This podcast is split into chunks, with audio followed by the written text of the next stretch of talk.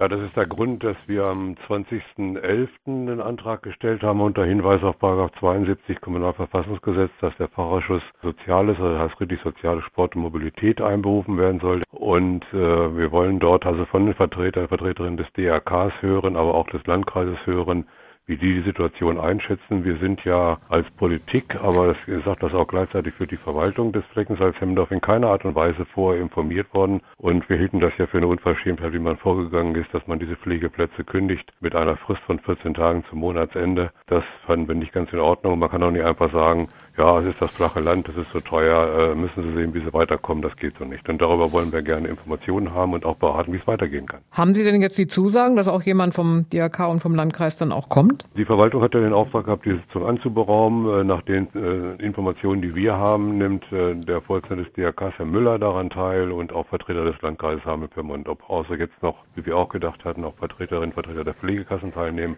steht noch nicht fest. Das müssen wir abwarten. Es ist halt natürlich die Entscheidung schon gefallen. Die wird jetzt wahrscheinlich vom DRK nicht einfach mal wieder rückgängig gemacht. Bringen Sie denn von Seiten der Politik dann nochmal Vorschläge ein oder geht es jetzt eigentlich nur noch um eine reine Information und sagen, es geht so nicht, aber wie soll es weitergehen? Wir müssen uns ja einmal die Gründe anhören, warum man das gemacht hat. Wir haben das eine oder andere ja auch gehört. Äh, ob wir denn eigene Ideen dann noch entwickeln, hängt von dem Ergebnis der Beratung ab. Das ist vollkommen klar. Nur es kann einfach nicht sein, dass sich da so ein Anbieter zurückzieht. Es hat ja auch Auswirkungen auf, ja, auf das Verständnis von sozialer Arbeit innerhalb des Fleckens. Es gibt sehr viel Unruhe innerhalb der DRK-Ortsvereine. Das muss man miteinander gucken und dann wird Politik zu beraten haben. Gibt es Möglichkeiten, hier im Bereich jemand Neues anzusiedeln oder können halt auch vorhandene Pflegedienste diese Lücke mitfüllen?